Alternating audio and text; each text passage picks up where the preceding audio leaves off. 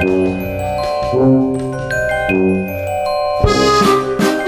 quién indultas esta mañana? Pues a un jugador de baloncesto y si me lo permites al mejor. Me refiero a LeBron James y a la proeza que ha supuesto convertirse en el máximo anotador de la historia de la NBA. Sucedió el acontecimiento esta madrugada en la cancha de los Lakers y en presencia del jugador angelino que conservaba el récord desde hace 38 años, Abdul Jabbar. 38.387 puntos. Bien podría cantarlos un niño de San Ildefonso. 38.387. Si no fuera porque no hablamos de una lotería, hablamos en todo caso de una profecía, la que se atrevió a publicar Sports Illustrated en 2003 cuando LeBron comparecía en la mejor liga del mundo con un titular inequívoco y premonitorio, el elegido.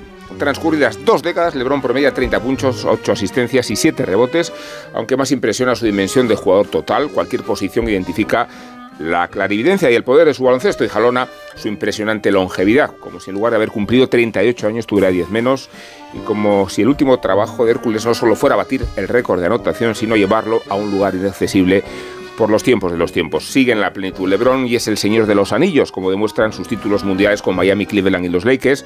Por eso nos preguntamos, Carlos, si ya se le ha puesto a tiro Michael Jordan en la galería de la historia y si tenía razón la campaña de su ropa deportiva con el eslogan que lo ubica en el umbral de la historia. Somos testigos. I'm a definitely a witness. I'm a witness. I am a witness. I'm a witness. Definitely, I'm a witness. I'm a witness.